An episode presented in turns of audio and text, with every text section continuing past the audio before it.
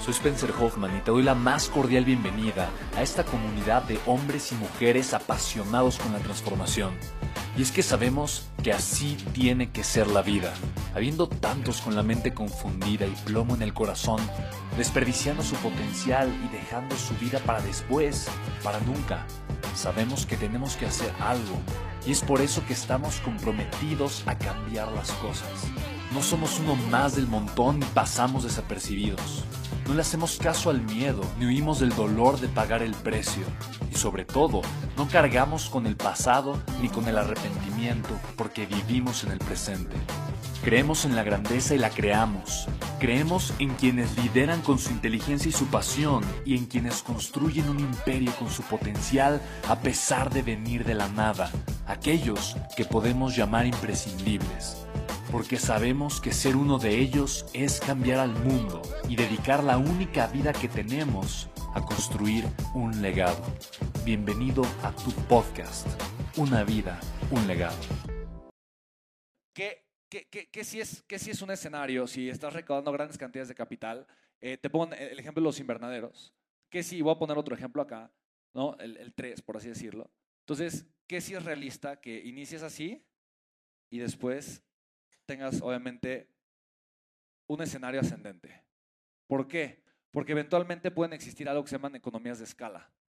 Entonces es diferente decir, ah, oye, voy a negociar la compra de acero para la construcción de 20 hectáreas o de 30 hectáreas, ¿me explico?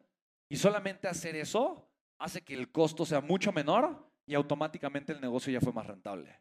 Porque ahora con el mismo dinero se construyeron más hectáreas, ¿por qué se puede negociar un mejor precio para el acero? Mismo con el plástico. Mismo con la venta del producto. Ahora puedes negociar la venta de tantas toneladas por semana y entonces lo puedes vender a mejor precio. ¿Sí me explico? Y ahora como tienes más producto, entonces pues ya tú haces el empaque y ya internalizas ciertos procesos que antes los hacía alguien más y eran negocios para alguien más y eso te permite entonces ir maximizando la rentabilidad.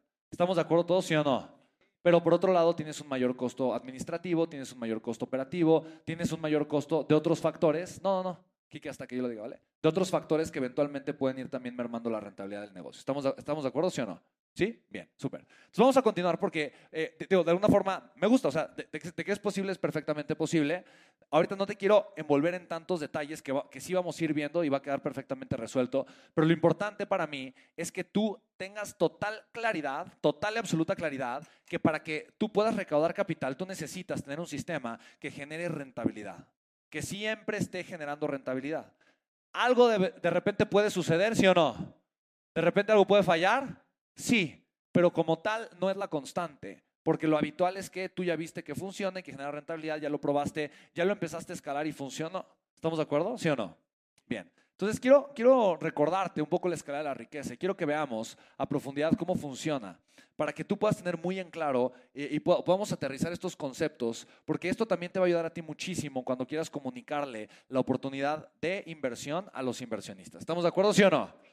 Recordemos algo, tú cuando tú, tú tienes dos tipos de clientes siempre, ¿ok? Lo vimos con Adri. ¿Qué, qué dos tipos de clientes? ¿Ok? El inversionista es un tipo de cliente, ¿sí o no? Él, él, te va a dar dinero y él está buscando un resultado con su dinero. ¿Qué está buscando con su dinero? Rendimientos, normalmente, normalmente. El inversionista puede tener otro tipo de objetivos. Tal vez no le interesa tanto ganar, pero le interesa tal vez conocer el mercado. Tal vez le interesa expansión. Tal vez le interesa el branding a través de su marca y de su empresa, haciendo, o sea, teniendo una nueva alianza estratégica. ¿Estamos de acuerdo? Pero normalmente le interesa una, una rentabilidad. ¿Qué otra, ¿Quién más es tu cliente? El usuario final que va a consumir los productos o servicios de la empresa que va a recibir el capital. ¿Estamos de acuerdo, sí o no? Bien, entonces fíjate, para mí es súper importante, si pueden la gráfica, por favor, simplemente revisar y entender cómo funciona el esquema de recaudación de capital. Entonces, si te das cuenta hasta abajo, en el primer escalón de la riqueza, y obviamente aquí está la gente que no es rica en el 1, 2 y 3, es la gente que no usa el dinero de otras personas, porque solamente está usando recursos limitados. ¿Queda claro eso, sí o no? Si yo solamente uso recursos limitados, nunca voy a estar en el, no sé, en, el porcentaje de la gente más rica del mundo. La gente más rica del mundo es la gente que multiplica el capital, que, que, que ya generó esto, que ya tiene su sistema bien hecho, bien pensado, bien planeado y que fácilmente recibe dinero barato y lo cambia por dinero caro. Ya, lo puede hacer las veces que sean necesarias. ¿Cuántas veces tienes que aprender a hacer eso? Una. Y una vez que lo tienes bien puesto, armado, estructurado, fácilmente lo puedes crecer. ¿Estamos de acuerdo, sí o no? ¿Sí? ¿Queda claro eso, sí o no? Bien, ahora, ¿sería entonces importante pensar en la escalabilidad del vehículo que va a recibir el capital? ¿Sería importante, sí o no? ¿Okay? Déjenme terminar con el tema, porque es muy probable que la, que, la pregunta que tienen se las voy a resolver ahorita. Y ya que cierre el tema, entonces me eh, damos espacios para preguntas. ¿Les parece bien? Sí, súper. Entonces, si tú te das cuenta, lo más importante que tú necesitas tener es un vehículo que pueda multiplicar el capital de forma ilimitada. Obviamente, obviamente, hay un límite y el límite es el mercado del consumidor final. ¿Estamos de acuerdo? Nunca el capital que puedes conseguir. Y esto es muy importante que lo entiendas. El límite de cuánto dinero puedo yo recabar, por ejemplo, para, eh, eh, para, para, para los invernaderos, ¿cuál es el límite? La gente que compra pimientos y los consume. Pero hoy la demanda es gigantesca. De verdad, podríamos construir 10.000 hectáreas de invernadero y seguimos sin abastecer toda la demanda. ¿Sí me explico? Y se sigue requiriendo. ¿Estamos de acuerdo? Entonces, yo, yo quiero armar una estructura de recaudación de capital en un mercado que siempre está haciendo qué? Siempre está haciendo qué? Creciendo. ¿Estamos de acuerdo todos, sí o no? Es muy importante. Si eso está dado, entonces puedo crecer de manera ilimitada hasta llegar al crecimiento del mercado. Oye, Spen, ¿es realista que algunas empresas llegan al crecimiento del mercado? ¿Tú qué opinas? Sí. Por ejemplo, Netflix. ¿Qué hace Netflix? Ya, o sea, tú pregunta, en México al menos, pregunta en cualquier parte, ¿no? A cualquier persona, y los niños que saben hablar, de sus primeras 100 palabras, Netflix es una de ellas, te lo aseguro. Y Disney Plus, porque creen que es una palabra, es otra, ¿no? Disney Plus. Sí, sí, sí, de verdad. De verdad. Sí. Rowney dice pocas palabras. Y Netflix es una de ellas. Masha es otra de ellos. Sí, Masha y él los ama Masha. Sí. Entonces, si te das cuenta, es súper interesante darnos cuenta que hay empresas que tienen una total penetración de mercado. Apple tiene una total penetración de mercado, ¿sí o no? Sí. Por eso crean nuevos productos que van abriendo brechas de mercados, ¿no? segmentos del mercado. De repente hace productos más baratos que otra persona que no tenía productos Apple puede comprar. Pero ya todo el mundo conoce la marca. ¿Estamos de acuerdo, sí o no? ¿Sí o no? Legacy tiene una total penetración de mercado. No, y eso me emociona tanto. Eso me emociona tanto, porque todavía prácticamente nadie lo conoce. ¿Sí me explicó? ¿Sí, te das cuenta? Entonces, a final de cuentas, por ejemplo, Amazon tiene una total penetración de mercado. Hoy sí, por eso está haciendo nuevos productos y servicios para incrementar su penetración de mercado, al menos en algunos países. ¿Hace sentido, sí o no?